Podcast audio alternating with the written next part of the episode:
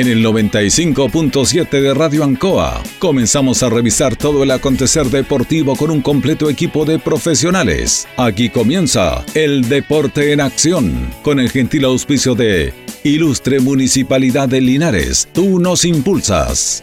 Comercial Maife en Esperanza 663 Linares. Colegio de Lenguaje San Nicolás, Serrano 345. Comercial Ferry Nova, Lautaro Esquina Presidente Ibáñez. Doctor Daniel Guzmán, Kurmoller 333, frente a la Plaza de Armas. Hospedería Alameda, Valentín Letelier 256, lado sur, Alameda. Lavaseco Astra, el lavaseco de los exigentes con servicio sencillito para sus pagos. Manuel Rodríguez 644. Parraca de Fierro LIC, Lastra y Cerda, Jumbel Esquina Esperanza. Óptica Díaz, para ver y verse bien. Independencia 437. Estampados Tomax. Galería Brasil Local 20. Pernos Linares, Colo Colo 648. Empresa ATT, de Aquiles Tapia Tapia, Chacawin Norte, Lote 4. Comercial Campos, Januario Espinosa 688 Local 12. Parabrisas Linares, Kurt Moller 0189 Esquina Yungay. Reciclajes El Pipe, Patricio Lynch 412. La Super Veguita del Baratini, Villa Arauco Esquina Yerbas Buenas. Cerrajería Estación Local 3, Avenida Brasil 479. Flexi Niples en Colo Colo 1347 Linares. Calzados Di Claudio para caminar cómodo y seguro. Independencia 520 y 530. Propiedades Linares. Fácil de ubicar. Chacabuco 617. Fácil de vender. Bazar y librería El Dato. Lautaro Esquina Presidente Ibáñez. Todo listo, todo preparado. Iniciamos una nueva edición, siempre con un estilo, una pasión. Somos el deporte en acción.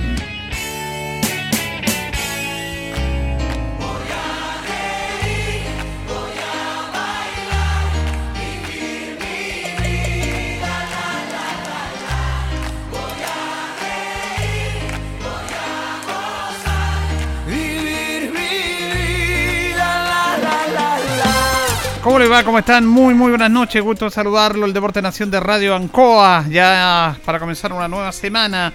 El día lunes, acá en nuestro programa, lunes 10 de mayo, el Deporte en Acción, junto a don eh, Carlos Agurto ahí en la coordinación. Saludamos a Carlos Carrera Pérez. ¿Cómo está, don Carlos? ¿Cómo está, don Julio? Muy buenas noches. Saludar ahí a Carlito Agurto, la Sala Máster. Y saludar a todos los cientos y miles de auditores del Deporte en Acción de la radio Ancoa en este día frío, helado ya. Sí, hoy día estuvo helado, en la mañana y en la tarde, aunque todo el día. Sí, no, hoy día se notó que Sí. bajó la temperatura. Claro, porque en el, en el día, en la tarde, el día, siempre el día, pero uno que está se levanta temprano y viene en la tarde en la radio, eh, tipo 2 de la tarde, 3, estaba tibio, rico, con el sol, pero hoy día, aunque había solcito, se sentía, Se el- sentía el frío. el- el- la baja temperatura. Bueno, estamos en el mes de mayo, que es un mes frío, así que Sí, no. tenemos que soportarlo nomás. Vamos a saludar a nuestro amigo Cristian González, que lo tenemos con nosotros. ¿Cómo está Cristian? Buenas noches. Hola, don Julio, muy buenas noches. Buenas noches, Carlos. Un placer siempre estar compartiendo con usted en este hermoso programa. A ver, yo inmediatamente, independiente de los temas que nos trae Cristian, voy a abrir el debate con dos colocolinos. Va a ser poco, poco, poco equitativo este debate porque lo- estoy perdiendo 2-1. Oh, sí. Pero es el debate, este debate del partido con Palestino, eh, del penal, eh, de la situación que se, del VAR y, y todos estos temas que dan para, para comentarlos. Pues, ¿ah? Así que, que que se comentan más allá de, de- de- de la cancha, más allá de, del partido en sí, que sigue durante toda la semana. Recordemos que este fin de semana no hay fútbol profesional por, por motivo de las elecciones. Pero bueno, ¿cómo vieron eso ustedes? Eh, bueno, si me pregunta a mí, con la camiseta puesta, eh, pero independiente de eso, creo que fue un penal grosero. Fue grosero en el sentido de que de que a simple vista, al ver, eh, al ver eh, la- la- las distintas tomas, se ve claramente que antes de interceptar el balón hay un codazo que va al rostro o al cuello de- del jugador Costa, lo que lo hace inmediatamente perder el, equilibrio y, y, y, y, y- ¿cómo se llama? Y, le quita opción de llegar al balón que venía en disputa. Eh, lo preocupante no es que el árbitro no lo haya cobrado, porque puede que dentro de la rapidez de la jugada, jugada, puede claro. pasar. Sí, Claro. eso no, eso le puede pasar a cualquier árbitro. Yo eso no lo cuestiono. El tema es que cuando tienen la posibilidad de revisar, y es lo que conversábamos el otro día, don Julio, ¿se acuerdan? Si tienen la posibilidad de revisar, ver cuatro o cinco tomas distintas, más encima tres personas que están en una sala exclusivamente para analizar estas, estas, estas jugadas que son dudosas, me llama mucho la atención que se demoró 15, 20 segundos en mirar la jugada, no se demoró más, y dio, y dio Mantuvo continuidad su al juego. decisión. Él dice que man- mantuvo su Eh, decisión. mantuvo su Claro, decisión. eso es. Y en una jugada yo he visto distintos canales de televisión donde han anali- analizado la jugada y como pocas veces he visto que están todos de acuerdo en que fue penal y que no fue cobrado por el árbitro, para algunos como error, para otros como una situación inexplicable. Entonces, eh, claro, a uno le duele como hincha porque, porque uno se apasiona con los colores y todo, pero independiente del equipo que haya sido, eh, es preocupante que eh, jugadas tan evidentes, tan evidentes, no se cobren. Entonces eso, eso es lo que reclamamos en este caso, los dolidos colocolinos. Sí. Bueno, llamó la atención eso justamente lo que dice lo que dice Cristian, ¿ah? Que el árbitro cuando fue al bar prácticamente un poquito y dijo, Es que yo, fue con la determinación. Es que que eso es lo que uno duda. Fue, fue tomada. con la determinación tomada, fue de antes. Entonces, sería ser orgullo, no, no, no sé. ¿sabe por qué? Creo yo, porque esa jugada trajo un coletazo. Trajo una tarjeta roja al entrenador, trajo tarjeta amarilla a los demás. Entonces, me dio la impresión como que el árbitro no quiso echar pie atrás para no, para no asumir que se había equivocado. Cuando el- el- lo, lo normal es que es que se puede equivocar un árbitro dentro del Pero, juego, si se equivocan los, para eso los el jugadores, para los reponer un error. Para eso está el VAR. A Para, eso yo. para reponer un error, eso. para se dice tratar de imponer justicia. Don Carlos, Sí, a mí, me parece, a mí me parece preocupante porque ya es segunda semana consecutiva que no le cobran penal a Colo Colo. ¿ah? Ñublense, la mano a mí fue clarita Sí. porque el jugador abre el brazo cuando juega Colo Colo saca el córner. Y ahora, como dice la jerga futbolística, el jugador de Palestino prácticamente lo midió a costa donde ponerle un un codazo. Entonces, era tan evidente el codazo y cuando el árbitro fue a revisar el bar dije, ah, aquí se da cuenta Sí, que cometió un sí. error. Y yo lo encontré, pero sacándome la camiseta igual, insólito que no haya cobrado ese penal. Yo creo que no lo quiso cobrar nomás. No quiso cobrarlo nomás, dijo no lo voy a cobrar y no lo cobro. ¿Y sabes cuánto No se demoró en ir a mirar el bar siquiera? Sí, claro, no se no demoró nada. quería ir a mirar No el, quería no quería ir a no mirar, no quería ni siquiera ir a la jugada. No, él dijo que fue una acción de juego, dice. Claro. Pero eso no. dice ahí cuando. Va con el, con el yo, a mi gusto el jugador de Palestino lo mide para, para pegarle un codazo al jugador de Colo Colo, entonces es un penal tan evidente que a uno le entra en duda decir ya el arbitraje sinceramente quiso perjudicar a Colo Colo. Esa es mi impresión que me da a mí porque es un penal, como dice Cristian, que en todos los canales estuvieron de acuerdo que era penal, pero penal, penalazo, decían algunos, no, decían, incluso en él, echando la, la, la talla uno dijo, no, esos son tres años y un día, dijo. Sí. Fue un penal muy evidente, entonces llama la atención que un árbitro uno dice, no sé, yo no quiero juzgar intenciones, Mm. pero uno puede decir el árbitro tuvo la intención de perjudicar a Colo Colo porque no quiso cobrar un penal que era tan evidente. No quería, no ahí. ni siquiera ir a ver a revisar la No- jugada. no quiso ni siquiera. Y si te llaman, si te llaman del bar es porque, porque algo ¿Sabe, pasó. sabe? Ahí yo creo que, ahí yo pienso también, yo creo que él, aquí hay un tema del VAR, yo creo que los del VAR se demoraron decirle a él, ven a revisar la jugada, porque él mucho rato estuvo así y, y no fue inmediato, porque aquí hay un, hay un tema. Yo, yo creo que fue penal, pero yo creo que no fue un codazo. Y yo creo que no tuvo la intención el jugador de golpear al jugador de Colo Colo. El tipo va, mire, yo, yo mm, conversaba con un amigo en delante. A Elías Figueroa le habían cobrado todos sus penales. Elías Figueroa, cuando él saltaba, abría su radio de acción y abría los brazos. Y porque él decía, Elías Figueroa, eh, yo tengo que marcar mi territorio. En el área mando yo. Exactamente, yo marco mi territorio. Eh, Claro que en esos años no había bar, si lo habían cobrado un montón de penales. No, porque él pero- saltaba, pero yo creo que él no, eh, yo creo que no es un codazo. Pero- yo creo que Suárez va, abre el brazo, ahí sí es el error de él, y le pega a Costa, Sí. pero Suárez rechaza la pelota. Para mí es penal. Sí, para sí, mí es penal. Pero yo me pongo en el lugar del árbitro. Porque hay que ponerse en el lugar del árbitro. No, yo también. Por eso digo que Y eh, él puede dice, él fue arriba, sacó, abrió los brazos, pero eh, para mí es penal, pero yo me pongo en el lugar de él. Ahora, yo discutía con una persona también que me decía, el VAR, no, el VAR cumplió su rol. El rol del VAR es decirle al árbitro, vea la jugada. Mm. No, no imponer, el que toma la última determinación es el árbitro. Seguro. El, el VAR no puede estar sobre el árbitro. Lo que le proporciona al VAR son los elementos para decirle, mira, ven y ve esta jugada. Sí. Posible penal. Y el árbitro va y revisa. Claro. Por lo tanto, no es culpa del VAR. El VAR cumplió su rol. No, sí, el que, Lo el que- que lo que no pasa- cumplió el rol del Mm. árbitro. Es que a mí me. Yo mirando la jugada fríamente, y puedo decir ahora, las dos fechas que le tiraban a Suazo por el, por el frente a la Universidad de Chile, en, en, en menos incluso que Suazo que esto, que incluso Suazo la agarra como por esto, por aquí por el lado. No, a- pero eso para mí es un codazo. Claro. Para mí es un codazo. Es un codazo. El tema que no es de en el área. El problema es que esas jugadas en el área se ven, se ven distintas. Sí, y Yo creo, yo creo que es penal. Yo creo que es penal, pero yo creo que no es un codazo. Yo creo que el jugador se eleva y abre los brazos. Mire, no, yo no sé, no sé si fue codazo o fue con el antebrazo, Por- lo- pero hubo un, golpe, hubo un golpe Sí, un golpe, un absolutamente, golpe claro, claro, clarísimo.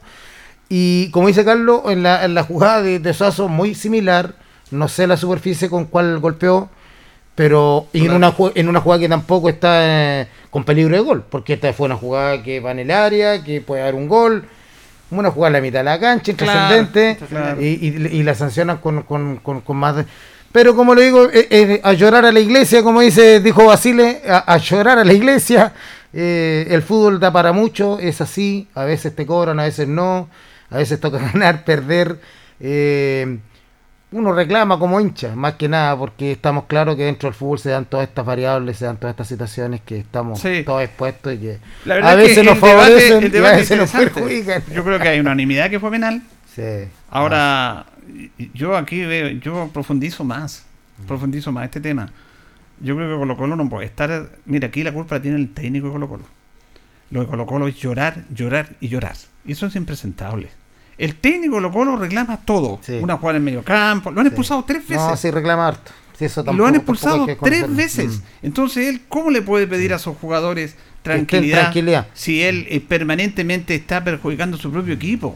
Yo Entonces, pensé- ahí hay un tema No, que tiene que tiene que mirarse esa situación. Y ahora vienen las sanciones, Julio. Si hay un informe es. del árbitro que hay insulto, ¿eh? hay, hay insulto en el, en el camarín y más encima, otra situación, el árbitro llega al camarín y encuentra el camarín con candado. no le o sea, fue todo predeterminado para que los jugadores lo, lo agarraran, no, podía, no pudo meterse al camarín. Al- a, la antigua, a la ahí. antigua. Antigua. Y dice que viene, viene un informe lapidario contra, entre ellos contra, lamentablemente, uno de los mejores jugadores de Colo Colo, contra la Gil. Viene informado ahí de, de insultos una vez terminado Pero el- no lo insultó. Él lo- se- salió al aire lo que le dijo. Eh, Ahora, está- es también. es que Ah, Ahora, ahora, ahora Ah, este ah. tema del Gil, ¿de ¿cuántos partidos tiene Colo Colo Gil? Uno, los de este Cuatro año, más ¿no? cinco partidos. Sí, sí. Y, y como loco que no están perjudicando. ¿Qué viene él? Si él tiene que jugar es un golazo. Bueno, bueno, yo, yo ahí, ahí, ahí concuerdo con usted en el sentido de que hay que tener más cordura. Pero si Estamos son a nivel profesional. profesionales. Sí. Son profesionales. Pero, pero por ahí también tiene razón usted cuando el técnico da la pauta, claro. eh, no puede fijar límites después. Mira, Entonces, yo creo que, mira, Quintero era muy parecido al estilo Holland. A Holland igual Lo lo vivían, técnico católico reclamaba Exacto. todo y lo vivían expulsando en todos los Tiene partidos. razón, es lo mismo. Entonces, ya la misma dirigencia de Colo Colo decirle, oye, córtala. po".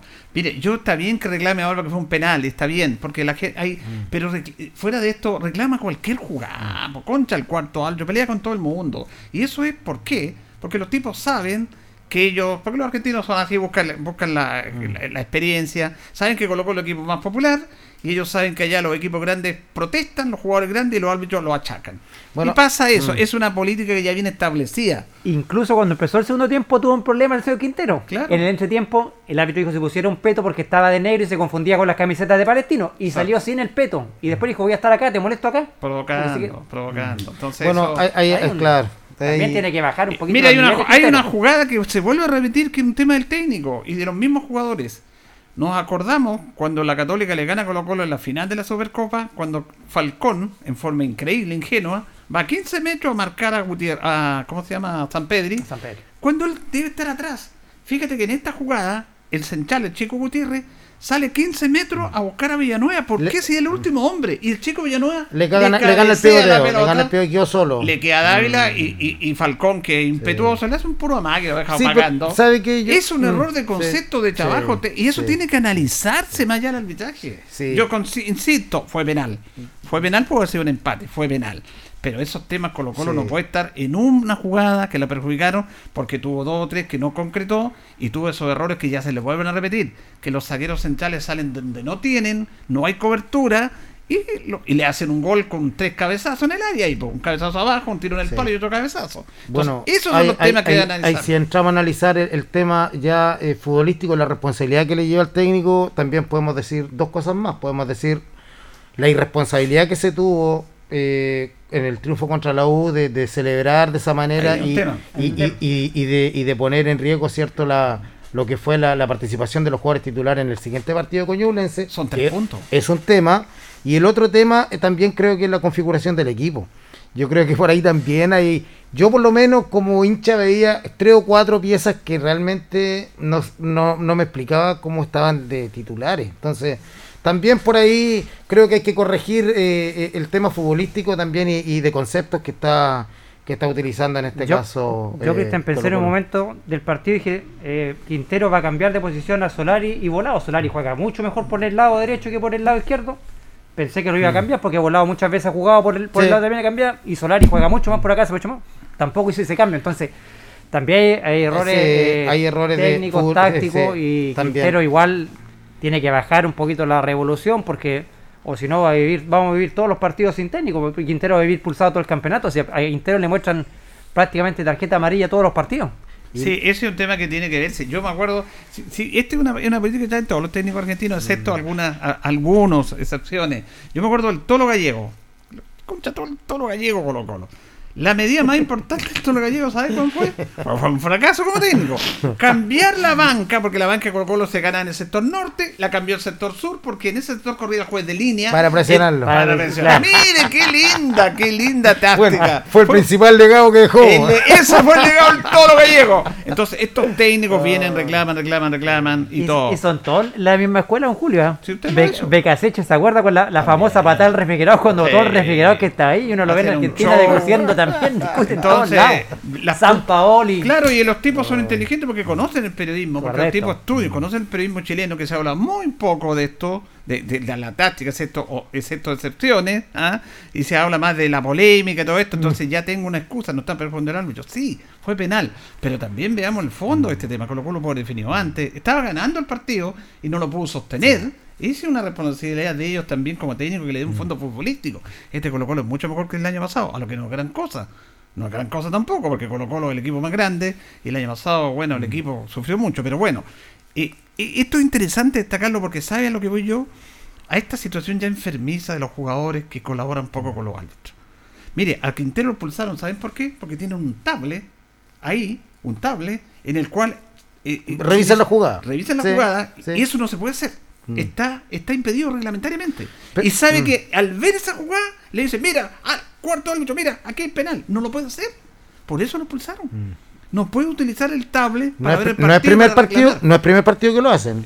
La otra No, también todos los lo partidos tienen en la banca donde- tienen Arriba donde están los jugadores que no están citados, más los dirigentes, Sí. también tienen una pantalla donde ellos ven y empiezan Y a no debería haber esa Y no pantalla. debería haber esa pantalla. Tampoco. eh, Igual que en el Estadio de la Católica. ahí está, el- no debe No existir. debe. Hay una falta de rigurosidad. Ahí digo yo, cuando los dirigentes se preocupan de joder a uno a otro equipo, bueno, vean esos detalles para mejorar el espectáculo. No, y lo peor es que, lo peor para Quintero en este caso, es que los estadios están vacíos. Porque si los estadios estuvieran con público, la presión que tienen los árbitros es distinta. Claro. Hoy día, como están solos, se escucha todo y no hay ninguna presión de- de- de- del público, entonces le están pasando la cuenta también. Pues este está, este, este está molestando todos los partidos, está, está, cuestionando los coros, no es, o sea, está echándonos el equipo encima. Y fíjese que yo escuchaba, de- de- eh, al mediodía escuchaba una entrevista muy interesante con Pablo Pozo, que ya no es el árbitro, que es Jorge Osorio, que está a cargo, él estuvo a cargo, ¿verdad? lo entrevistó Radio Futuro, un programa que era a la media hora, era al mediodía, y decía muy, algo muy interesante. Los técnicos, los jugadores se olvidan que ahora todo se sabe y los árbitros ya conocen a los jugadores. Sí, Y decía, por ejemplo, el caso del uruguayo Falcón. Los árbitros ya lo conocen. Que es teatrero, que exagera la jugada. Entonces ya, lo, ya no le están creyendo, porque ahora todo se ve. Porque los jugadores lo tocan un poquito y al suelo. Y aquí yo quiero hacer, rendir mi absoluto respeto por dos jugadores que sí son profesionales y que realmente en todo sentido de la palabra deberían, deberían sentir, seguir su ejemplo. Porque ya me está enfermando que cualquier cosa se tiran al suelo es como si lo hubieran disparado. Y salen corriendo. Yo doy un homenaje en dos jugadores. En el Chupete Suazo, 40 años. oh, y anda muy bien. Juega ¿eh? todos los partidos. Oh, el otro día le pegaron una media patada. Creía que se dio vuelta y se revolcó. No, se sobó la pierna y bien. arriba. Y Luis Jiménez. Yo tenía mi Ah, recelo con. Jiménez. Juega todos los partidos, no sale. ¿Cómo aguanta se la pelota, Julito? ¿Cómo aguanta la pelota? Y no es- le pegan y no se queda botado en el suelo. Se para el tiro. Él mismo hizo una declaración. Dio una declaración en el Mercurio, en cual Jiménez dice: Estoy enfermo, estoy enfermo y los colegas. No pueden hacer este teatro. El fútbol. Reclaman porque el VAR le, pi- le, co- le- le corta continuidad al juego. Pero los compañeros, los colegas, ¿cuánta continuidad lo hacen? Ah, es enfermante. Sí. Entonces yo quiero en esos dos jugadores, en el Chupete Suazo, Suazo, que juega todos los partidos, que son- no se lesiona y que no se queja, y que ve el espectáculo y que nos emociona, y Jiménez, lo mismo. Deberían aprender de esos jugadores. Son jugadores con una trayectoria importante, son jugadores que han jugado en el mejor eh, nivel del fútbol mundial, entonces eh, están acostumbrados a otros ritmos, en el, en- en el fútbol europeo no, no se exageran esas jugadas, se le da continuidad, entonces ellos traen otro, otro chip dentro incorporado, entonces al ver acá yo creo que les molestará mucho, yo creo, y ver sobre todo jugadores jóvenes que, que, que Claro. me, me escribe Panchito Astudillo que me de U, tranquilo, es de la U. tran- A- a tranquilo cuando, me cuando hablan con Colo. Panchito, yo le mandé saludos en la mañana, le reitero los, los saludos, querido amigo, por todo su apoyo y amistad. Yo le, voy a- le voy a decir al, al jugador Falcón que vea lo- los partidos cuando jugaba el uruguayo Montero. Pablo Montero, le daban y recibía y no se quejaba, no se paraba, se paraba, porque sabía que si le daban también estaba dispuesto a que lo Más hiciera. daba que recibía. Pablo Montero pero le- no se quejaba. pero a Pablo Montero cuando le daban, le dan y se Sí. paraba igual y seguía jugando. Sí, tiene razón ahí, Carlita. Ahora hay otro tema. Hay otro tema en esto que, claro, uno entiende que es la caja de resonancia. Mm. Porque, ¿cuántos jugadas y VAR perjudicó a Serena el año pasado? ¿Cuántas jugadas del VAR ha perjudicado a Wanderers? El año pasado, por ejemplo, el partido de la Unión Española con, con la Serena, Unión ganaba 1-0 al final, le anularon un gol a Sí. Chupete Suazo que era el empate, que era legítimo. Y, y, la, y la radio y la televisión no dicen nada. Claro, este Sí, es Colo Colo, es una sí. caja de resonancia mayor, pero así como han perjudicado a Colo Colo, en otra instancia hay otro equipo que también lo han perjudicado. Ahora, para terminar el debate, eh, ¿ustedes que- creen que el VAR ha cumplido su objetivo realmente por el cual fue eh, eh, se aplicó acá para impartir justicia? Yo, por el, por el momento, yo viendo todas las jugadas que se han producido con VAR, sin VAR, yo creo que está al debe. ¿Al de eso? Al debe, al debe. Yo creo que se han cometido muchos errores con el VAR.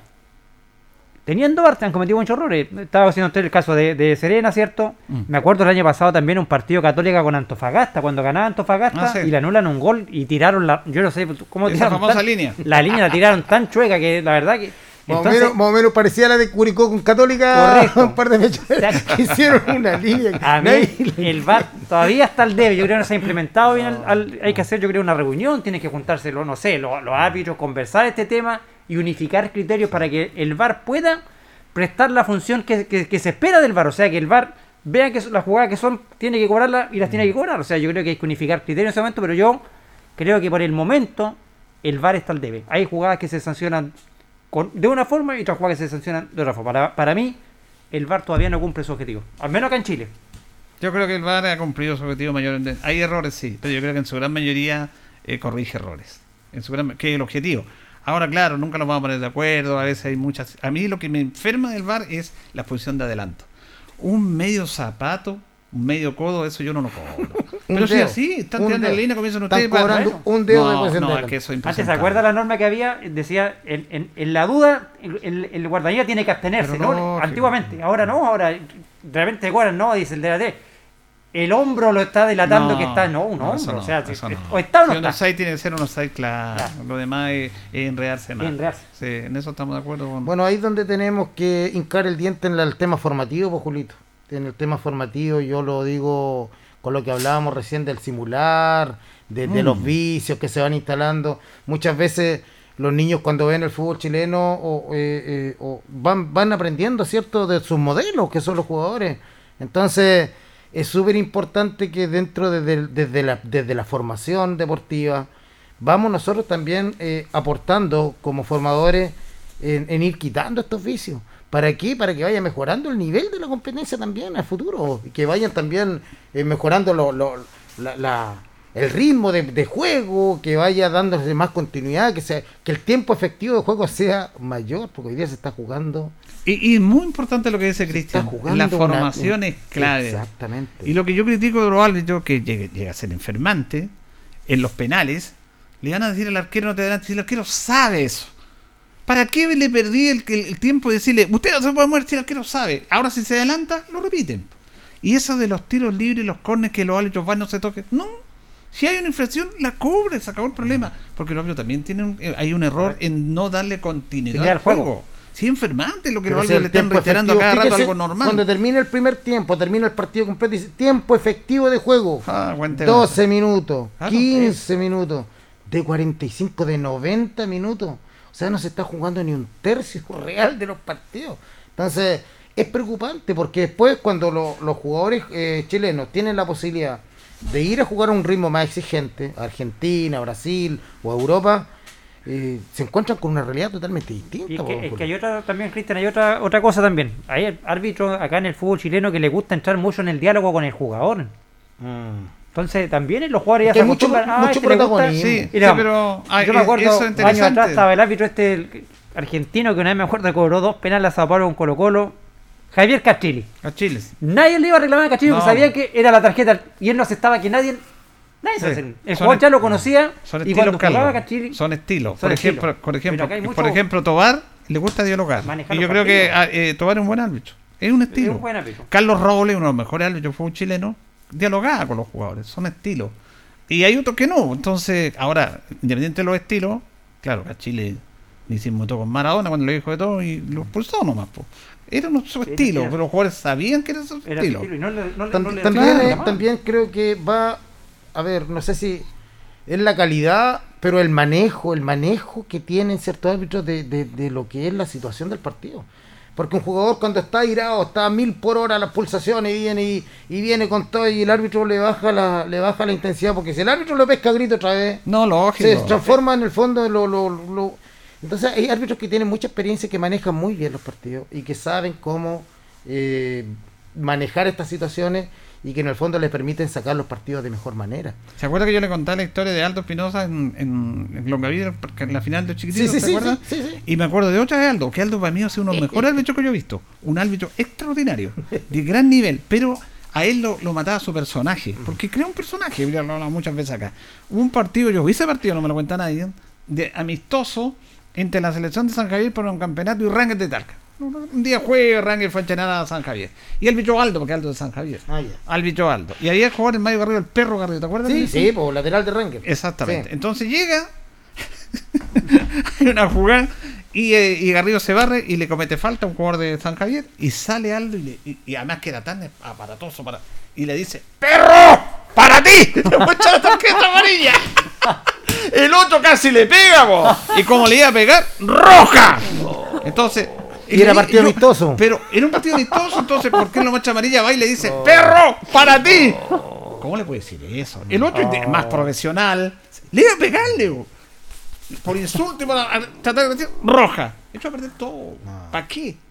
¿Para falta, qué? falta de criterio Eh, Ahí estamos. y de manejo por eso es importante es importante yo creo que bueno el nivel formativo insisto una vez más tenemos que eh, hincar el diente en eso y de tratar de, de, de- de darle importancia a las cosas que realmente la tienen hay modelos que tomamos a veces que no son los adecuados y, y- y creo que uno va cometiendo errores en ese sentido también como técnico a veces de, de- calentar más las cosas, de no llamar a la calma, de, seguir estos modelos que muchas veces eh, creemos que son los apropiados y no Para sacar son. ventaja de una Exacto, jugada.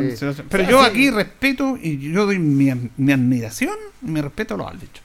Se pueden equivocar mil No, veces. Pero ser árbitro, Ah, realmente, para estar ahí, porque nunca Sí. le va a dar el sabor a todo. Porque claro, ahí se vio un partido con Colo Colo. Harley Costa, ¿cuántos goles se perdió? Costa. Ah, O sea, los jugadores se pueden equivocar Me y el árbitro no. mí. Mm. Entonces, el fútbol estamos permanentemente en el error. Permanentemente, pero el árbitro es el que al final. sí. Sobre todo, yo creo que eh, vaya ese reconocimiento a los árbitros de full amateur. Porque, Oh. porque el árbitro profesional tiene mil garantías Sí, para poder arbitrar tranquilo. Y se aprovechan a veces Eh, también de eso. eh, ¿ah? Sí, sí. En abuso de pero, autoridad. el, pero el árbitro amateur tiene que lidiar con un No. millón de situaciones que son muy complejas, en donde se encuentra muchas veces solo, Sí. en donde no hay ni siquiera una custodia policial, en partidos que son Bravo. bravos, con gente que está pero ahí al borde, entonces vaya, vaya, yo, usted tiene toda la razón, don Julio. Es muy complejo, es muy difícil vestirse de árbitro y hacer y cumplir Sí, ese ¿no? rol. y, an- así. y antiguamente era, era más complicado todavía ser por árbitro. Mm. Antiguamente, era, acuérdate, Cristian, era un tema candente antiguamente que le pegaban a los árbitros. Era- desde, era- desde sí. que, desde que la asociación puso una multa al club que agredía al árbitro, bajó un poco la cosa. Antes tuvo no que había, llegar a eso. Claro, antes no habían, tampoco Mm. habían la, la antes la gente se entraba a la cancha y, y le, y le- se- le pegaban al árbitro prácticamente, y- o, o el árbitro tenía que encerrarse en los camarines y esperar que llegara la fuerza pública, que afuera lo querían linchar, entonces no, yo lo, lo- por eso me saco el sombrero con los árbitros del fútbol amateur, porque tienen que soportar, pero de Sí. todo, o sea, le gritan de todo, Mm. La mamá sale para allá, para, acá, para allá, para la familia entera, No, es complicado. entonces no, es muy hay que complicado. tener, hay que tener Muy muchos complicado. pantalones para ser árbitro también. y más antiguamente cuando, cuando no llegaban los linemen, no llegaba uno puro y, Solo. y era uno Solo. no, que fue outside, que no fue outside. no sé. Yo me acuerdo de nuestro amigo Fonola, Gajardo, no sé si se acuerdan ustedes, que jugaba al arco por un Yungay por Alianza, cancha Alianza, también echando un partido. Y él ya bien, pero se equivocó en una jugada y van dos tipos a pegarle y un jugador. Le soltaron la tarjeta y con Fonola agarró combo a los tres. Y Los pegó tiró a los tres. el árbitro, la primera vez que yo aplaudo, todos aplaudían. Bien pegado, bien, bien pegado. Lo agarró a combo el árbitro. Una cosa insólita, pero está bien, pues. Era, era bravo, ¿no? Era bravo Fonola, era bravo tiraron, Pero eso, seis- eso son excepciones. le tiraron seis partidos al árbitro Claro. y Juan Juan Juan de igual. Bueno, es parte Bien, del juego. bien merecido, bien merecido está. Sí.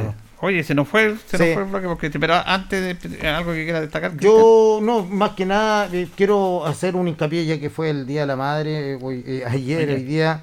eh, me gustaría eh, hacer un llamado al, a lo que es el fortalecimiento del fútbol femenino. A mí me gustaría mucho que ese tema se empezara a tocar con, con mayor seriedad, con mayor, eh, con mayor responsabilidad y que podamos eh, ir generando los espacios para el desarrollo del fútbol eh, femenino, Juelito, porque hoy día ya existe una liga profesional a nivel país, hoy día tenemos también antecedentes de, nuestra ciudad que hemos tenido grandes representativos, representativos a nivel infantil, juvenil y adulto en el tema femenino, por lo tanto creo que es importante que se empiece a mirar ya la incorporación dentro de las competencias del fútbol amateur, eh, el, fútbol femenino eh, de, manera eh, eh, particular, o sea, de manera aparte de lo que es el fútbol masculino. Porque hoy día nosotros vemos dentro del fútbol infantil que, hay niñas que juegan en la competencia, pero niñas que tienen que entrar en una desventaja de física, de fuerza, con los niños. Entonces, eh, sería muy importante y creo que hay que poner el foco en trabajar en el desarrollo del fútbol femenino. Tenemos en esta ciudad eh, profesores que han trabajado muy destacadamente con el tema formativo eh, en, en- el plano femenino y también tenemos jugadoras muy destacadas que ya están llegando incluso al nivel profesional.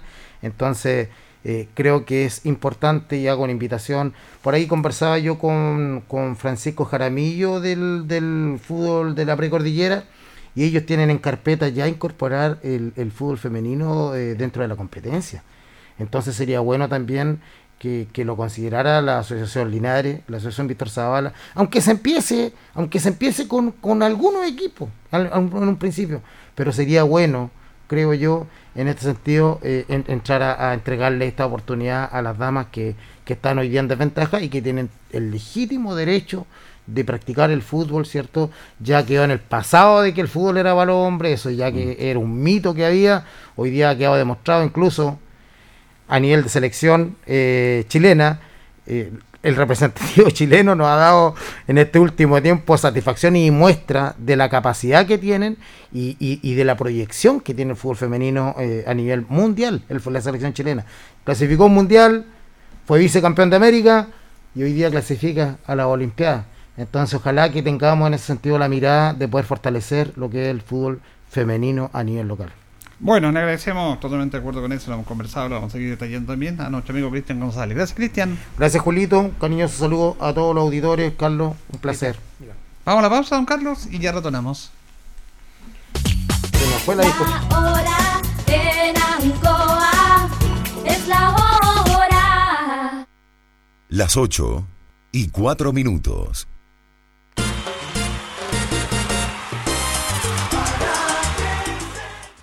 Soy Alamiro Garrido, candidato a alcalde independiente. Este 15 y 16 de mayo te invito a votar sin miedo para que logremos, con la ayuda de Dios, el cambio que tanto necesitamos. Por un municipio transparente, cercano en terreno y para todos. Tu voto secreto. Súmate a la opción ganadora y juntos seamos la fuerza de Linares. Alamiro Garrido, alcalde. Vota 252. Así suenan nuestros lugares de trabajo hoy. Nosotros queremos que suenen así. Mientras la violencia y la pandemia han destruido nuestros trabajos, la clase política no ha hecho nada por ellos. Pero eso puede cambiar. Soy José Antonio Cast y te invito a apoyar a los candidatos republicanos para que juntos recuperemos nuestra economía. Vota republicanos y juntos recuperemos Chile. Amigos y amigas de Linares, les habla Francisco Durán, ex concejal de la comuna, y en estas elecciones municipales te invito a votar por un hombre joven, comprometido y profesional. Ignacio Morales es el concejal que nos debe representar en el Consejo Municipal.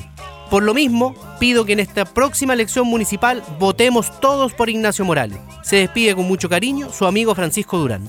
Vota Ignacio Morales 343.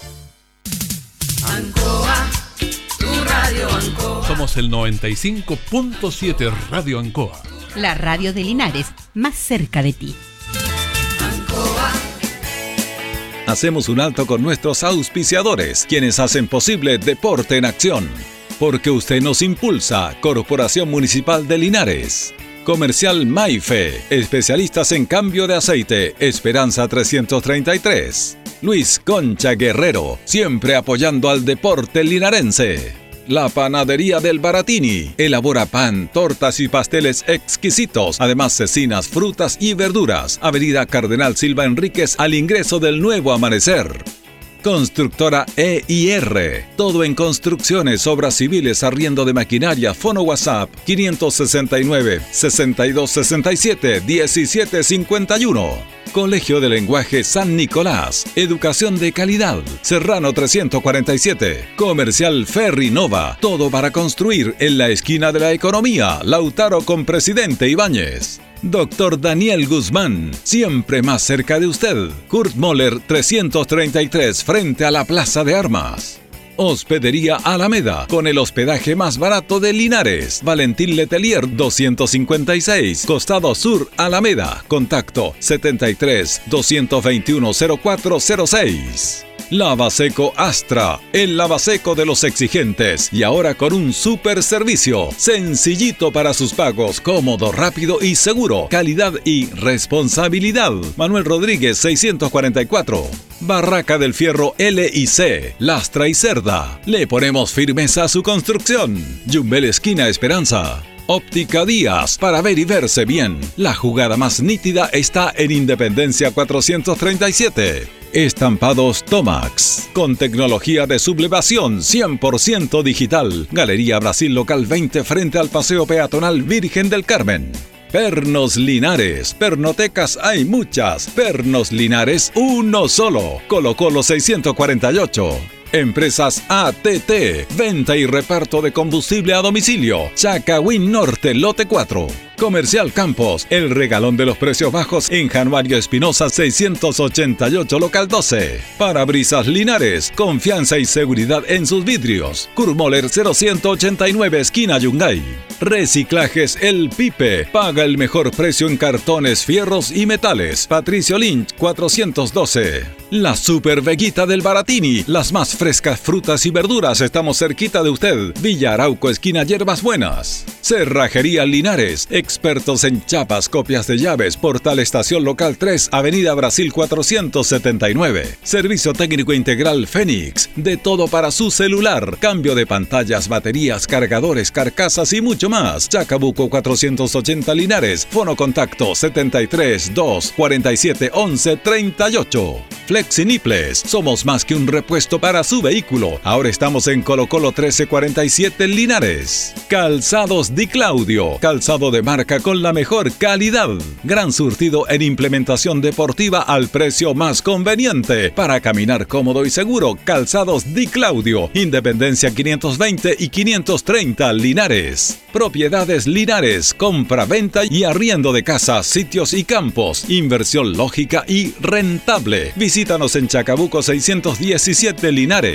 Bazar y librería El Dato. Todo para la oficina y el escolar. Lautaro Esquina Presidente Ibáñez. Continuamos con más análisis, comentarios, notas y entrevistas siempre con un estilo, una pasión. Aquí continúa por Radio Ancoa y Canal 5. El deporte en acción.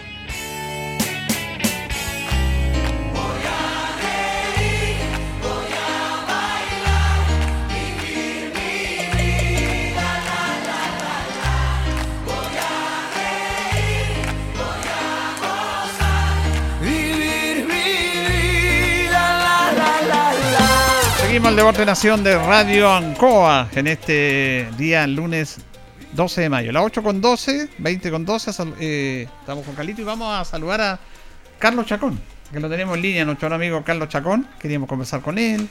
Eh, le agradecemos este contacto con el auditor del Deporte en Acción. ¿Cómo está, don Carlos? Hola, don Julio, todo bien, gracias a Dios. Aquí estamos con Carlito Carrera. ¿Cómo estás, Hola, Carlito? Carlito, ¿cómo estás? Bien, amigo, gusto saludarte. Igualmente.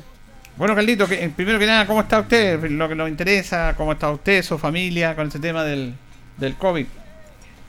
Bien, don Julio, gracias a Dios, bien, cuidándonos, eh, tratando de no salir mucho porque la verdad es que está complicado, así que mm, encerrado y cuando tengo que salir a trabajar voy, pero solamente al trabajo y casa. Muy bien. Nada más. Aquí hay un amigo suyo que lo quiere saludar. ¿Sí? Sí, salúdelo. Hola, profesor Carlos, ¿cómo está usted? Ahora José Miguel. Hola, José Miguel, ¿cómo estás?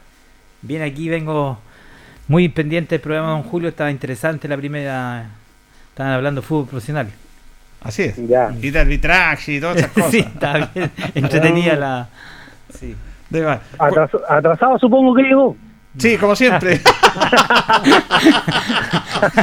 Oiga, te- tenemos, le dimos permiso a uno que siempre llega atrasado como Jorge Pérez y, y aquí viene su reemplazante ideal.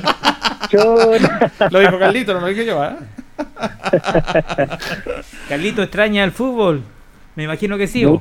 Muchísimo, muchísimo, porque es algo que nosotros practicamos desde siempre, eh, trabajamos en eso, eh, más cuando hay un equipo, un equipo con tremendas personas en el Club Nacional en el cual estoy trabajando, entonces se echa mucho de menos, se extraña demasiado.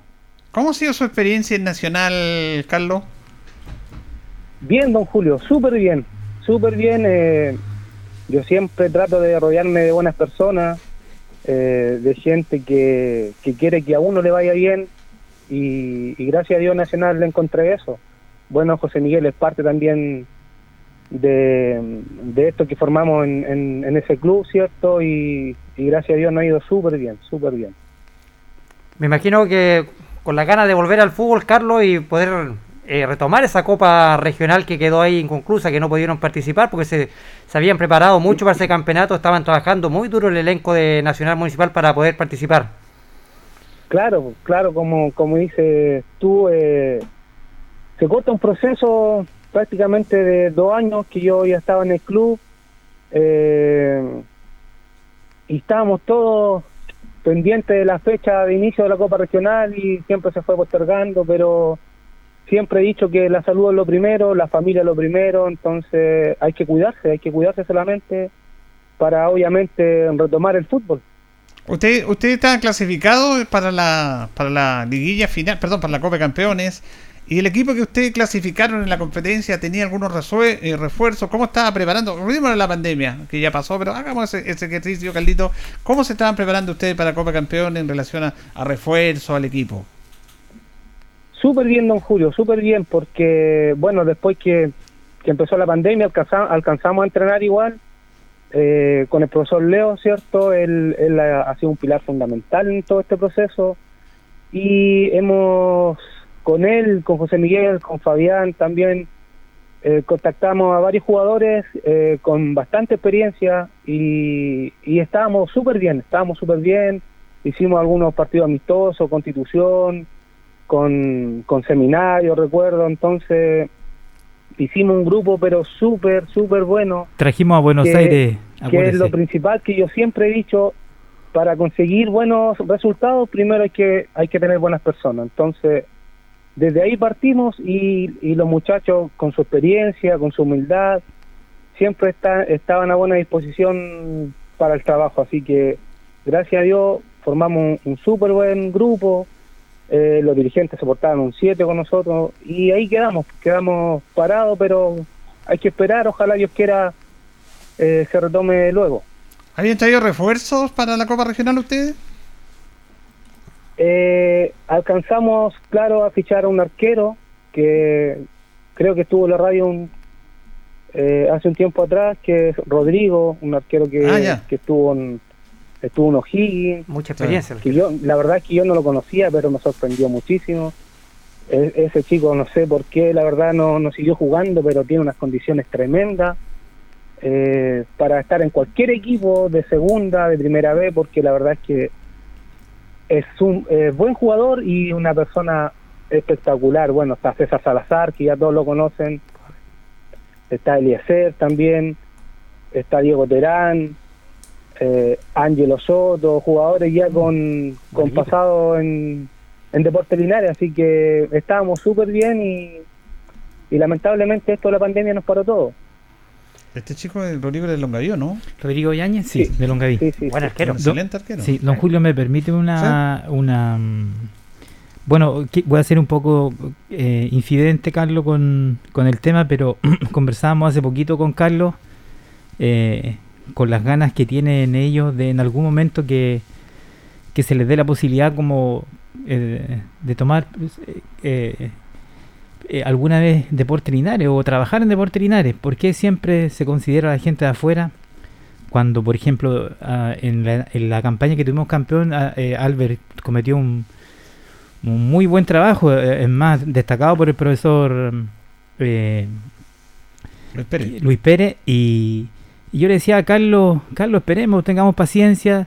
Ah, yo como dirigente, y bueno, y ustedes saben que yo siempre he tenido el anhelo de ser presidente de Deportes Linares, y hoy día estoy trabajando en Nacional, pero digo, hagamos una buena campaña, saquen, pongamos en, el, en un lugar que corresponde a Nacional, eh, y después va a haber alguna, en algún momento alguna oportunidad para, para trabajar en Deportes Linares. Yo creo que Carlos, Albert, Leo Méndez, hay mucha gente joven que, que tiene muchas capacidades para estar ahí. Yo creo que Carlos, cuando estuvo en Deportes Linares, le tocó tra- trabajar con cuatro técnicos o tres, me parece. Sí, pues, sí. Carlos, Eh, usted y- fue trabajó en Deportes Linares también. pues. Sí, pues, y, y me decía, yo le decía, Carlos, y, y me decía, él de todo se aprende.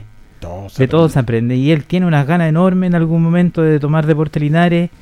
Eh, ojalá junto a su primo en algún momento, ojalá se dé, o trabajar en los menores, que algún día se pueda desarrollar. Acuérdese que tuvimos cadete por un corto plazo, pero quizá en el futuro.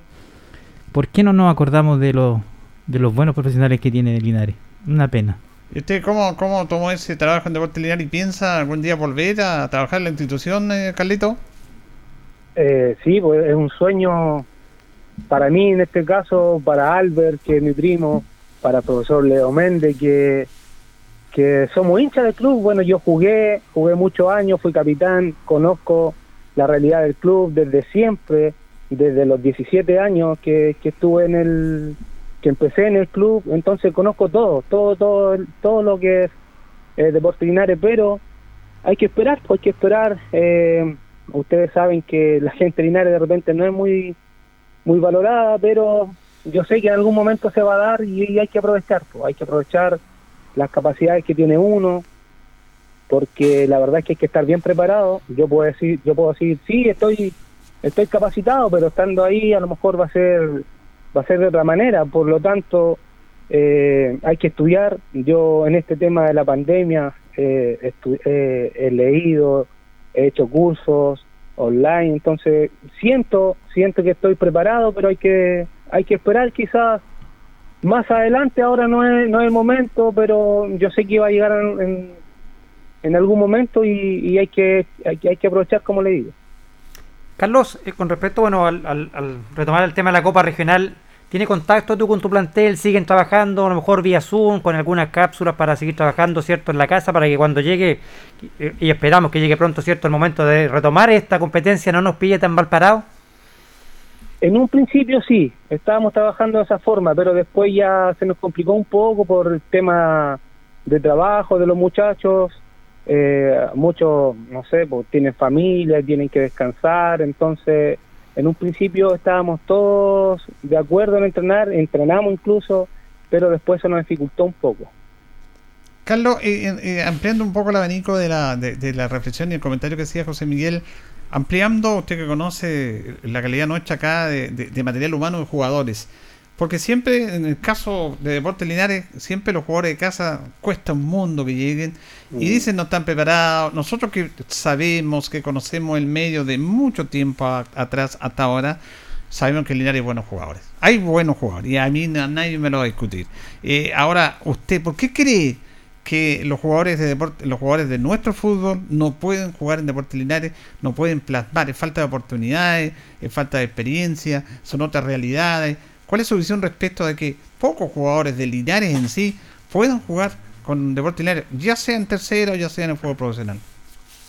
Don Julio, solamente es falta de oportunidad. Solamente eso.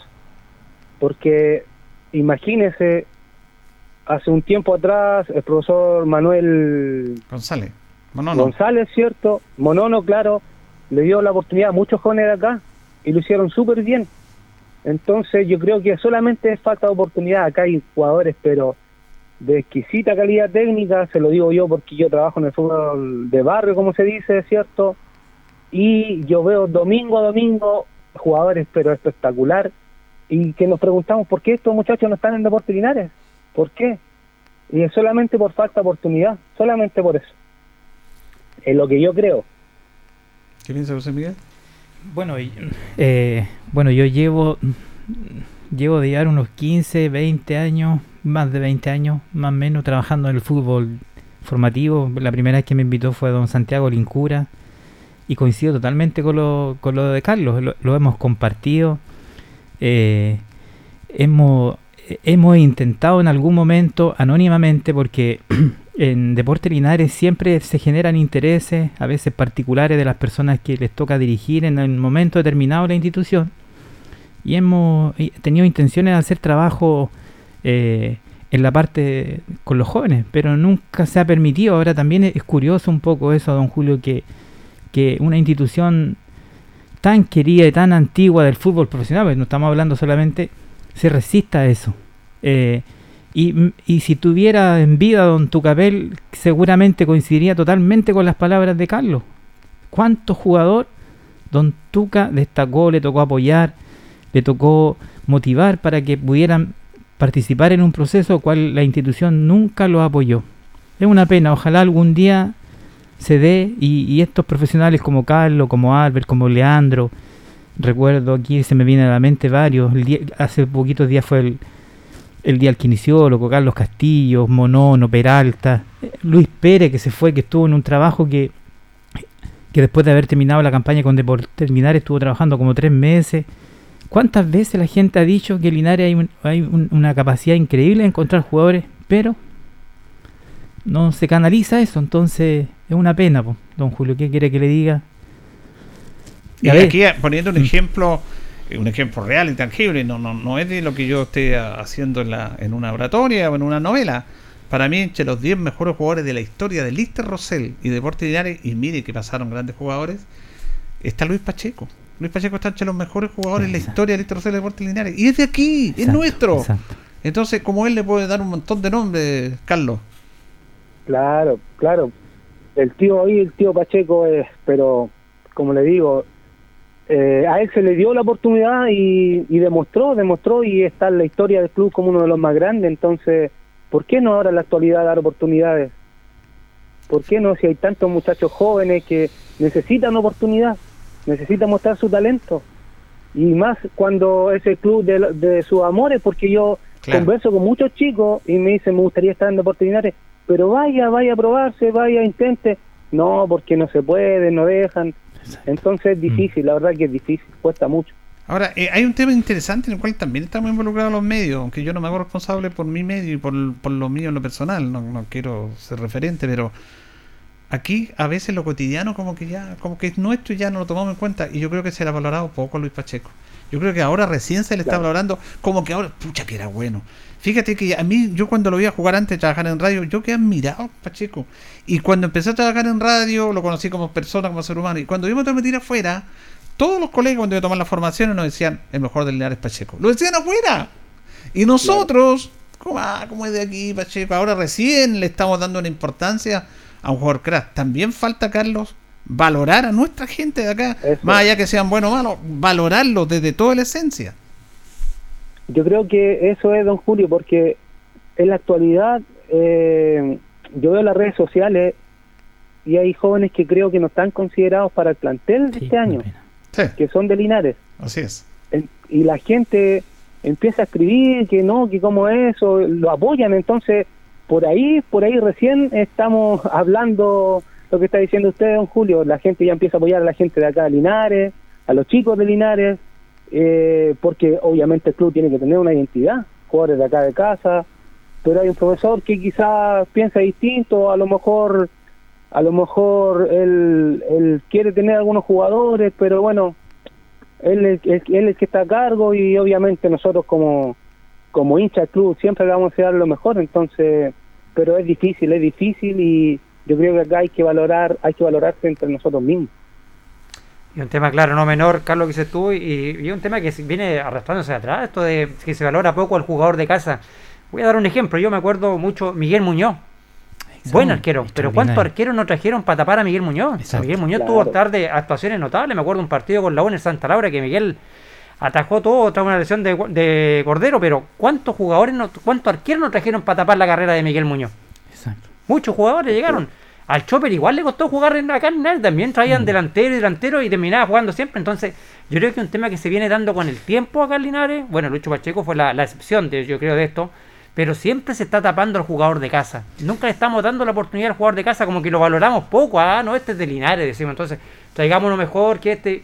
Y yo creo que es un tema que se va dando en muchos años y como decía el profe Carlos Chacón, con el profesor Monono González cambió eso. El equipo tuvo identidad. un Y giro. fue cuando también eh, la gente fue mal. Está, me acuerdo, aparecieron todos con las camisetas de Porte Linares. La gente se identificó mucho con el equipo porque veía que estaban jugando los jugadores de casa, los jugadores formados acá. Se les dieron oportunidad a los Lucas Mondaca, a los Araya, muchos jugadores de casa que pudieron jugar y demostrarse que también la gente de casa sirve.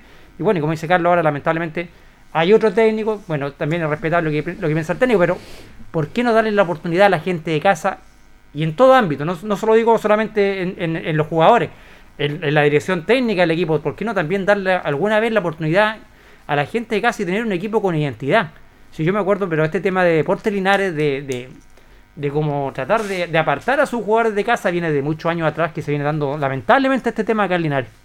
Carlos, usted eh, usted fue parte de, eh, dos equipos muy importantes que yo me acuerdo que, que fueron equipazos, que faltaron detalles para eso. El, el equipo del 2003, que estuvimos a punto de ascender. ¿Se acuerda usted de ese gran equipo, de esa gran campaña que lamentablemente nos topamos, no sé si con San Luis, yo creo que nos topamos con el Chupete Soaza, porque si San Luis no tiene Chupete Soaza, habríamos estado en el fútbol profesional. ¿Se acuerda de ese gran equipo, Carlito? Sí, siempre, siempre, hasta el día de hoy estamos en contacto con, eh, con ese grupo de compañeros. Eh, la verdad es que fue fue un año espectacular ese, yo era mi segundo año ya en el primer equipo de Deportes Linares. Y, y ese ese fue el mejor ejemplo para mí ahora como, como director técnico, como profesor, porque era un grupo tan humilde, don Julio, le faltaba para comer, bueno, usted sabe la realidad de club desde siempre, pues no, no, no había para comer y ellos iban a pedir eh, alimento a la feria, Mire. a la feria sin ninguna vergüenza, cosa que no, no debía pasar, pero iban, nosotros acá en Linares muchas veces trajimos jugadores a nuestras casas a- y, y así se fue conformando ese grupo, quedamos a un punto, si mal no recuerdo, a Sí, un punto abajo de San San Luis. Luis. Que yo creo que si no hubiese sido por el chupete suazo, hubiese, hubiese sido otra la historia. Ese partido en Quillota para mí fue clave, porque ustedes iban dos puntos arriba y estaban empatando, e incluso Suazo pierde un penal, Vara le ataja el penal a Suazo. Claro. Y, y ustedes empatan, siguen con los dos puntos arriba y yo creo que San Luis no, no lo remonta. Fue, fue clave ese, ese inmenso partido. Yo siempre recuerdo, yo estaba transmitiendo en el arco norte y cuando hace gol Suazo, cerca de los 40 segundo tiempo, el coche una explosión, estadio lleno y, y casi me caigo yo porque fue impresionante, como que impactado, de una impotencia, porque ahí veíamos que se nos iba una gran oportunidad, Carlito. Sí, sí, fue un partido que hasta el día de hoy lo recuerdo como, como algo súper importante que pasó en nuestra vida como, como jugador, porque hubiese cambiado todo, a lo mejor yo estaría jugando quizás, no sé, hubiese jugado muchos años más de lo que jugué, compañero a lo mejor hubiese estado en otros lados, pero recuerdo recuerdo ese momento, la gente de Linares nos apoyó, pero muchísimo, al igual que este año que subió el 2019, si no me equivoco. Sí. Fue algo súper parecido. Eh, siempre salíamos en caravana, entonces, no, fue algo súper lindo, algo súper lindo.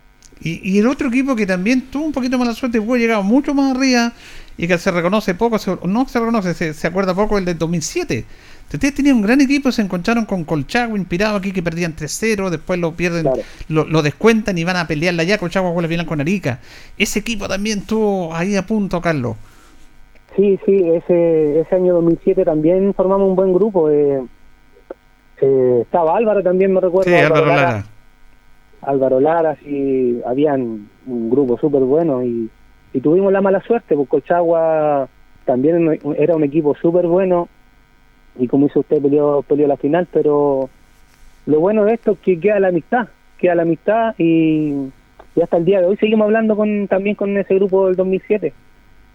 Eso es lo bueno. Hace el cariño siempre va a estar presente gracias a Claro. algo, algo que queremos tanto como es el fútbol. El fútbol. Claro, lo, lo lamentable, don Julio, de esto, que yo siempre he dicho, eh, Linares, como no ha tenido la oportunidad de, de subir a primera vez o de mantenerse en segunda por hartos años, son los niños, los niños, los jóvenes de la ciudad.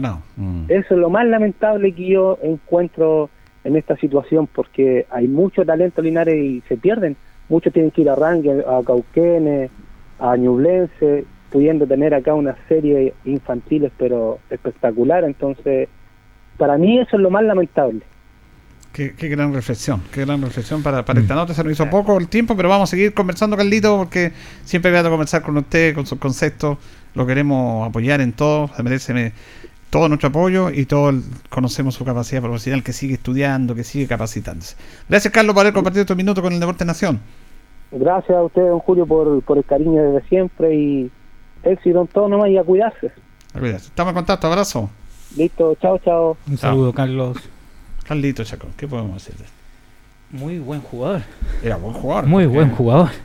Reconocido por, por gente. Un gran que- volante. eh, jugador que le tocó compartir con él. Y yo, eh, coincidentemente, el otro día me tocó con un señor que jugaba, que le tocó estar en Deporte Linares. No recuerdo el nombre, eh, por un tema de negocio, que él ya está dedicado a los negocios. Y decía, Carlos Chacón era muy buen jugador. Le dije, Carlos, y lo llamé, le dije, me estoy con tal. Y no acordamos. No me acuerdo el nombre de la- del, del muchacho, pero. Pero ahí hay un ejemplo. pues, Carlos le tocó. a- imagínese, estuvo a, a cuánto descender. Claro. Ahí nomás, pues. Él era un volante actual, el volante mixto, con una gran, con una gran capacidad, con una gran dinámica. Pe- Le pegaba bien al arco, los tiros libres, quitaba, metía pelotazos largos, corría, chulaba a sus compañeros. No era un jugador. Lo que pasa es que, como son de acá, nosotros no, lo- Sí. no lo valoramos. No lo valoramos. Pero, si, el pero tema. si el caso de Aarón, a- el caso de Aarón, ejemplo, pero eh, a- Aarón lo que, lo que ha variado su juego, lo que ha crecido como jugador, es un jugador que, que polifuncional, que usted lo puede ocupar en dos o tres posiciones y, y, y creció en Deportes Linares gracias a Monono que le dio la oportunidad y eso continuó por el profesor Luis Pérez también, reafirmó harto esa confianza en él. Lucas Mondaca, Ahí tiene otro caso. otro caso.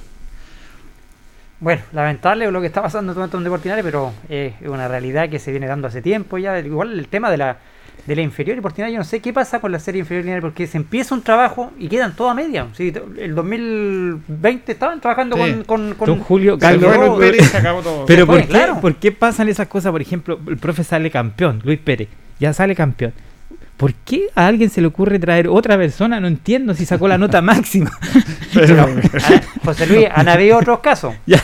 El año 94 el profesor Zambrano fue campeón, También, con Linares pues, lo subió y el 95 ya no estaba en los planes. Entonces, es Trajeron como una- un técnico que la tercera semana andaba por calle Esperanza pidiendo que le tocaran desde ya, tóqueme desde ya, creo que decía. Así no fuimos. Bueno, vamos a ir a la pausa, Carlito, y ya entramos en nuestro último bloque. Desdichada. En Ancoa es la hora. Las 8 y 34 minutos. Hola, soy Cristina Bravo, madre y esposa, candidata a gobernadora regional. Conozco bien la región y me la jugué por el apruebo. Sé que juntos podemos cambiar la historia. Queremos una región donde las 30 comunas se desarrollen equitativamente y nuestras mujeres, niños, jóvenes y adultos mayores vivan con dignidad. Maule debe ser un Maule para todos. Por eso este 15 y 16 de mayo te invito a votar YN203. En el voto naranjo, la única mujer, Cristina Bravo, gobernadora regional.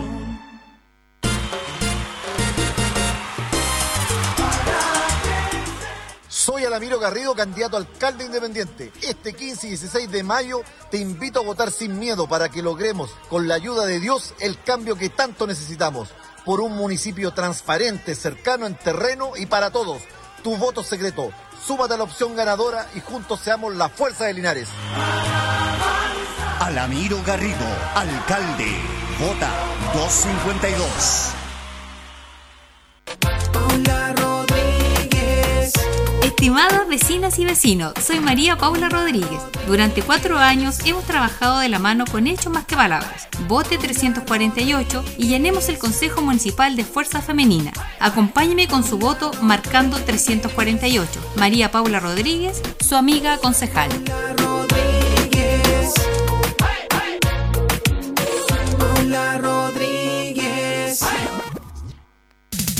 Ancoa, tu radio Ancoa. Somos el 95.7 Radio Ancoa. La radio de Linares, más cerca de ti. Hacemos un alto con nuestros auspiciadores, quienes hacen posible Deporte en Acción. Porque usted nos impulsa, Corporación Municipal de Linares.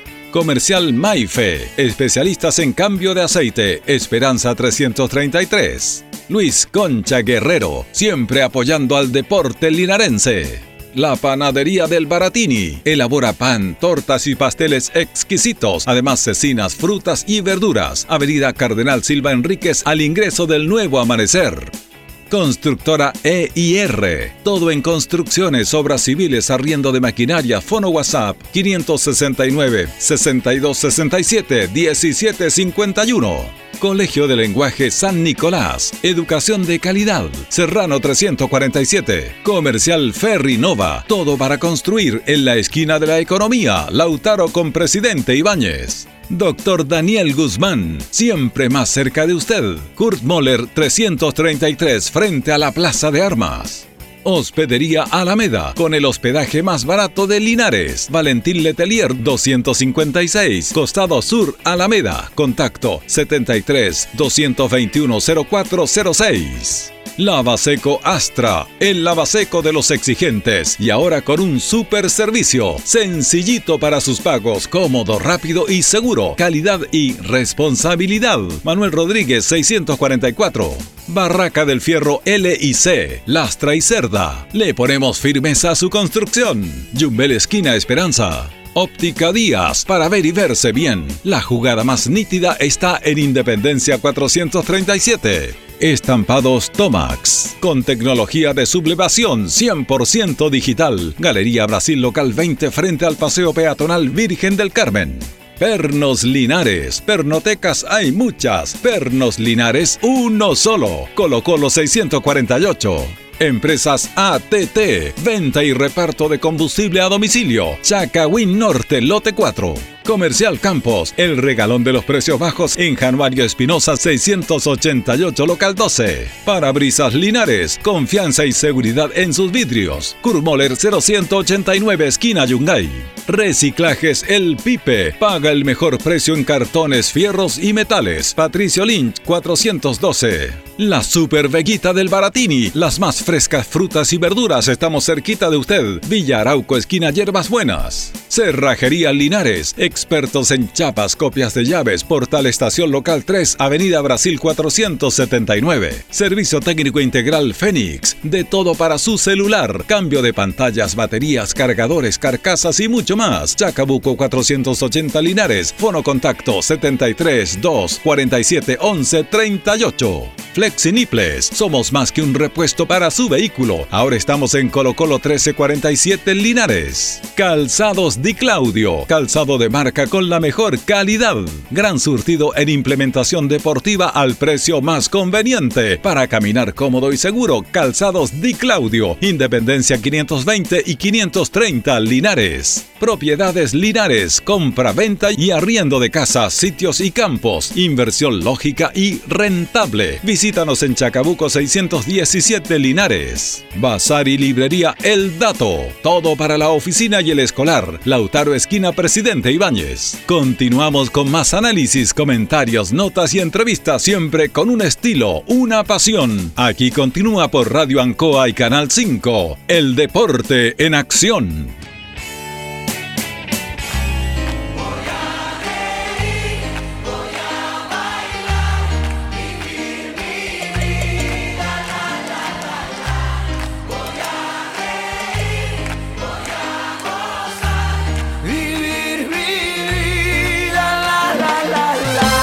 Bien, continuamos el Deporte Nación de Radio Ancoa. Eh, vamos a establecer un contacto con nuestro compañero Héctor Tito Hernández. ¿Cómo está Tito? Eh, ahora bien, ya. Ya. día lunes estoy bien. Estuve mal dos días, pero me recuperé. Gracias a Dios me recuperé y aquí estamos trabajando para el Deporte en Acción, para usted auditor, para usted auditor. Así que aprovecho de saludar a todos los que están ahí en el panel. ¿ah? Ya. ¿Está con dolor, está dando dolor de cabeza? Sí, señor, sí. Ya. Producto de un, de un penal no cobrado. Exactamente. Usted me, usted me conoce, usted sabe. Acá en la casa todo, en la casa todos me han retado, me dicen, pero tanto amor, ¿cómo? Es que no lo puedo sacar, es un amor, es una pasión, es algo que llevo dentro y que no lo puedo sacar, no hay caso. Pero fíjese que al final, yo sé que hablar estos temas es casi imprudente en un programa deportivo como el nuestro, porque a la gente no le gustan estos cuestionamientos. Pero para que se me quitara este dolor de cabeza tan fuerte, Fernando Béjar hoy ha sido informado que la comisión congela su trabajo a pedido exclusivo de Jorge Osorio, el presidente de los jueces. Sí. O sea, fue una acción imprudente de parte del juez. Se equivocó, se equivocó. Se equivocó el juez. Sí, sí. Así que se me quitó el dolor de cabeza de inmediato. Oiga, yo estoy. Esta historia la tengo que contar porque el, el año 70 este campeonato fue extraordinario porque Colo Colo le ganó la final a la Unión Española, ¿se acuerda? Con los goles de. Sí, me una definición dramática, pero el descenso fue extraordinario, lo que decía Palestino Calera. Y yo estoy viendo imágenes acá que son extraordinarias porque el descenso se pelea como el título y jugaron Calera con Palestino, que- de la colonia árabe. Ganó 3-2 Palestino en Santiago, Santa Laura, ganó 4-0 Calera en Estadio Calera, jugó un partido definitorio en el Sausalito y el empate favorecía a Calera por la diferencia de gol en el segundo partido. Empataron a uno. Aquí hay imágenes impresionantes de los jugadores llorando, fotografías notables. Dice segundo Calocho Chaguán, mire, Calocho- un, un calerano. Abraza con efusividad a Jaime de Zavala hasta asegurar su permanencia. Aquí Abel González, jugador de Calera, de rodillas para expresar su emoción al terminado el partido. Hay una foto de Rómulo Beta, que era delantero de Calera, que consola a Jaime Ramírez. Lo está consolando después de la derrota y el triunfo de él. El jugador Miguel Negrete en el suelo, llorando, jugador de Palestino por descender. Y es impresionante. Está, sale Gustavo Cortés, rompe en llanto y lo, lo consola Juan Aguat, gerente de Palestino. En el camarín de Palestino está Chocolito Ramírez, Gustavo Cortés llorando, el titular del diario de la tercera. Terminó la guerra de los seis días, aludiendo al conflicto árabe, Palestino desciende, notable título. Notable título. Terminó la guerra de los seis días, porque fueron seis días entre los tres partidos habiendo el conflicto árabe. Bueno, y usted le doy la cabeza por un penal no cobrado, Tito, no. Ánimo, no. Lo bueno que está bien ahora ya. Sí, muy bien. ¿Sabe que ese palestino lo vimos acá? Tuvimos la suerte de verlo en un contrapunto con, con el Lista Rosel. Sé si Claro, por- porque descendió el 70 y vino a jugar acá a, a- a Linares, po, en el ascenso. Jugaba Rubén Marco, Leonel Sánchez. Ese fue el palestino descendido que vino a jugar justamente acá al fútbol de ascenso. El 71 estuvo acá. Claro, en ese, en esos partidos increíbles que jugaran acá, en esos estadios llenos. Recordando eso. Bueno, nos dele- eh, Deportes Linares, la gente nos pregunta. Nosotros decimos que estamos esperando los acontecimientos nada más. eh, que las personas que están acá en Deportes Linares hagan los trámites respectivos para inscribir a Deportes Linares en tercera división.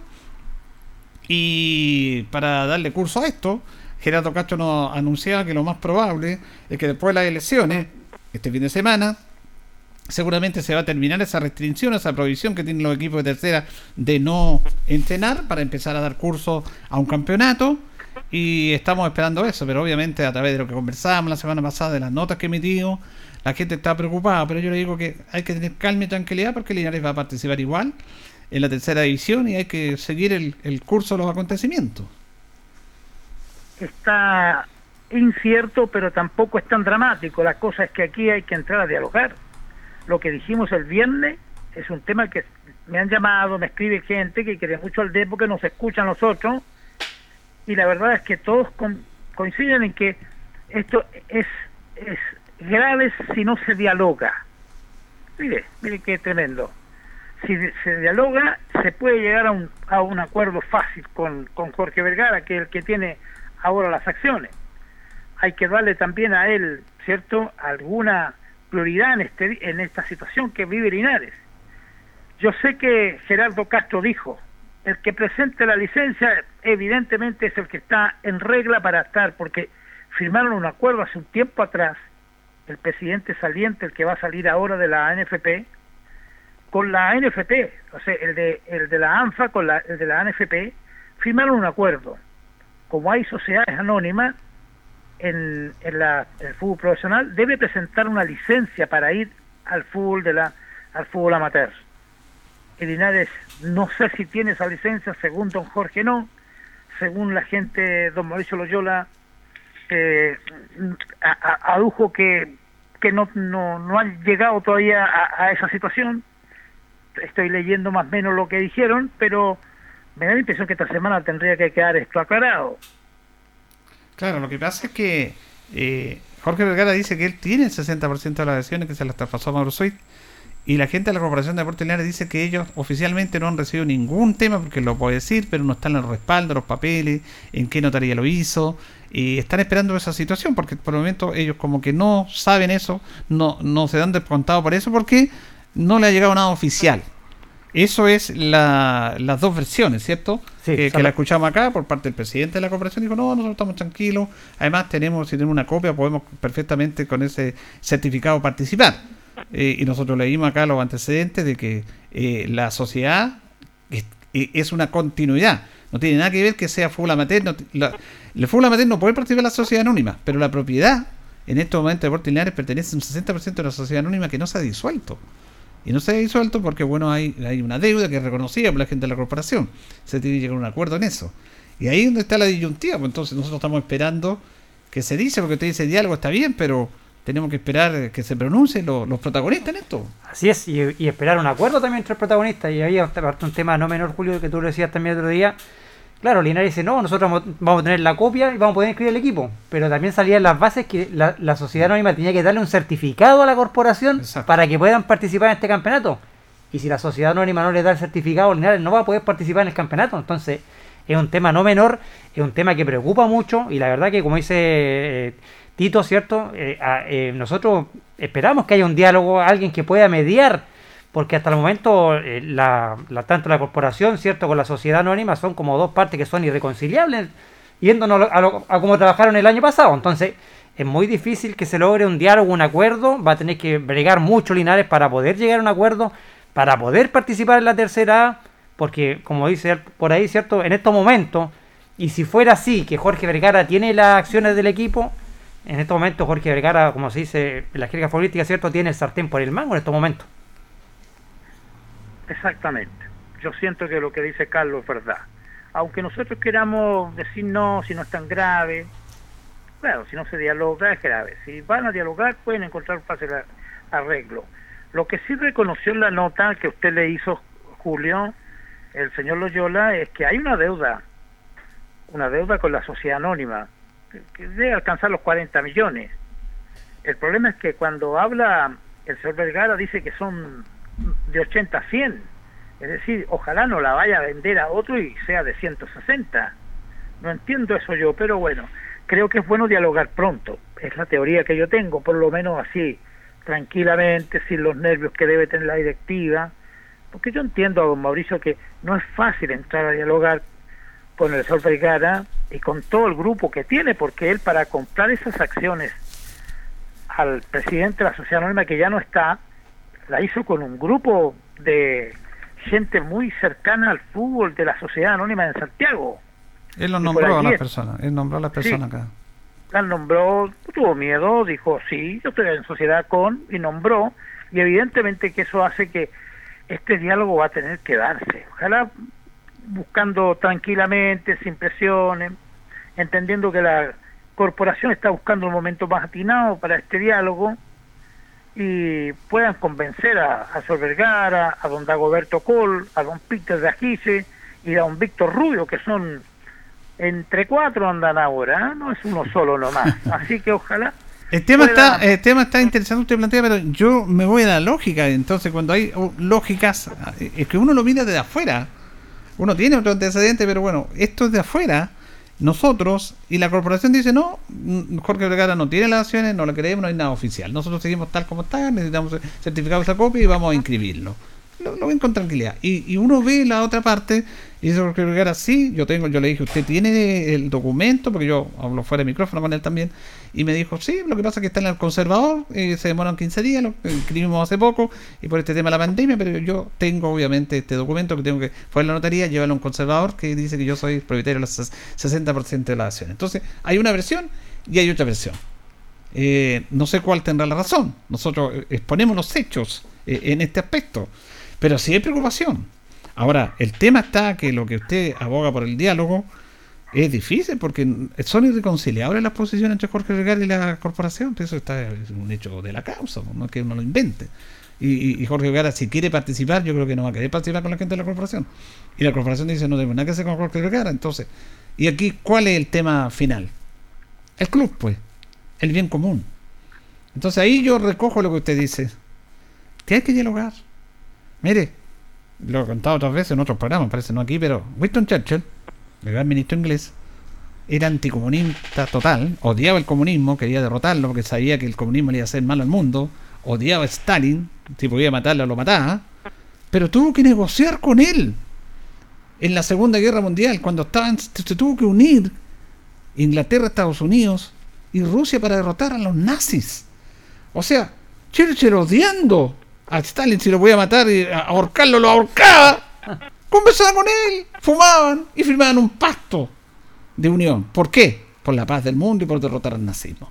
Mira el ejemplo que le doy, no lo invento, la historia lo dice. Por lo tanto, acá, como bien dice usted, hay que dialogar y hay que ver este tema. Ahora, la corporación dice, no, no tenemos problema, lo de Jorge Vergara no es oficial. Bueno, entonces nos quedamos tranquilos y participamos en tercera. Pero es la otra versión que nos dice, bueno, yo tengo el 60% de las acciones, hay una deuda que se reconoce, y ahí es donde está esta situación. Y, y, y yo recibí un llamado hoy día, y yo uno se cansa con esto también. Yo me canso porque uno ha tratado de hacer gestiones, la gente sabe que han hecho gestiones, a mí me han llamado por teléfono, yo he hecho gestiones de apoyar a Deportes Linares. Lo he hecho, a pesar de que algunos dicen, no, don Julio, aquí no. Yo, yo he apoyado a Deportes Linares eh, en gestiones importantes. Me llamó un señor también que está muy preocupado, un señor importante, un buen un empresario, que tiene un, local importante en Linares, diciendo que él quiere apoyar a Deportes Linares. Me dijo, yo quiero contratarme con Sol Vergara, con la corporación, porque si hay que tratar de, que si hay que poner algún dinero, hay que apoyar, yo lo hago para apoyar a Deportes Linares para que participe. Yo le agradecí este gesto, pero no es un tema que que solucionarlo yo. Yo puedo apoyar, pero aquí hay cánones, porque ya me cansé de este tema. A mí me llamaban por teléfono, me decían, Julio, ¿puedo hacer este contacto? Porque hagámoslo. La reunión de los jugadores que aparecen en Facebook, todo con el alcalde, la, concretamos nosotros. Cuando se le pagó ese sueldo a los jugadores, se les pagó. Y muchas otras situaciones. Ahí contamos el caso del empresario de Villalegre también. Y este señor me llamó a mí. El día la alrededor de la una de la tarde. Y él quiere apoyar. Y yo estaba que llamar a los dirigentes, pero me- al final dije no. Córtala, Julio, porque espérate un rato. Y que los dirigentes vean, mire, esto vamos a hacer. Pero hay personas, como bien dice usted, Tito, que están preocupadas. Y si ellas quieren aportar, van a aportar. Eso para tranquilidad de los hinchas. A mí me lo dijeron personalmente hoy día y, y tengo, tengo la, la obligación de decirlo. Sí, y a mí me alegra que lo diga, Julio, que lo diga. Yo estoy de acuerdo que lo diga. ¿Por qué? Porque el hincha, el hincha común, el socio, el, que no tiene llegada, que no está en la mente de los directivos la corporación, no sabe qué está pasando en la corporación. Están esperando por último, escúcheme bien, yo hoy intenté ir al conservador para sacar a ver en qué fase va, porque ya calculo que han pasado 15 días, a ver cómo va esto de la inscripción que aseguró el señor Vergara que había hecho acá Linares. Y evidentemente que era tanta la gente que cuando ya llegué a que me atendieran, me dijeron que tenía que tener un documento de respaldo. Ingenuo yo, solamente con la buena intención, no sirvió. Lo que hice no sirvió de nada. Pero hay que hacer eso porque la gente está nerviosa, Julio, el, hincha está nervioso. Y este tema le gusta, le gusta aunque no era lo que esperábamos. Apareció de repente el tema la semana pasada y se ha puesto prácticamente en el primer tema del hincha albirrojo. Ellos quieren que si los dirigentes de la corporación dicen que no tiene la razón don Jorge Vergara, porque podría ser, ¿por qué no lo dicen? Quieren escuchar públicamente, que saquen una declaración que diga, ¿qué pasa? ¿Por qué en- eh, se deja en ascuas con todos los sufrimientos que hay por esto de la pandemia, que por Dios que ha provocado dolor, por Dios que tantas vidas lindas se han ido y tantas familias se han destruido también, ¿por qué no ser capaces de sacar una declaración? Y por último, que la declaración diga, mañana vamos a dialogar, ya estamos convocados con el señor Vergara y el resto de la directiva que acabo de mencionarle de, esta sociedad anónima que salió recién, para buscar una solución al tema y terminar con este, este tema tanto que nos preocupa. A mí me preocupado y yo conozco gran cantidad de gente que está preocupado. A mí, ¿qué me habría gustado darle como sorpresa hoy día? Julio fui al conservador, Carlos fui al conservador, auditor, auditora fui al conservador y el conservador efectivamente está inscrito a nombre de este grupo que acaba de mencionar el señor Vergara. No pude porque yo no tengo ningún documento que me respalde como para pedirlo, pero eso lo podría pedir cualquier directivo de la, de la corporación, cualquier directivo de la corporación y poder en base a eso respondernos. Creo que ya el silencio no sirve de nada, no sirve de nada. Creo que ya deben decir en qué etapa va esto. A lo mejor es mucho más bonito de lo que nosotros nos preocupamos, pero por favor que lo compartan, que lo digan. En la, en la entrevista que le hizo usted a don Mauricio, cuando usted le hizo la pregunta con respecto a que se adentrara y, nos contara cómo va el tema de, de- de- de- del tema co- con, la sociedad anónima, él dijo, desconoce esta deuda, ellos con el, el dueño de la sociedad anónima tienen un acuerdo para una vez que avance el torneo y se recupere público los estadios, llegar a un diálogo. Así que momentáneamente no es una preocupación de la corporación. Es más o menos lo que él dijo. O sea, no ofendió a nadie, no dijo nada, pero nos dejó a todos los que quieren saber al hincha que está apasionado, que está nervioso, quieren saber qué tal, cómo va esto. Yo creo que ese silencio ahora nos abruma.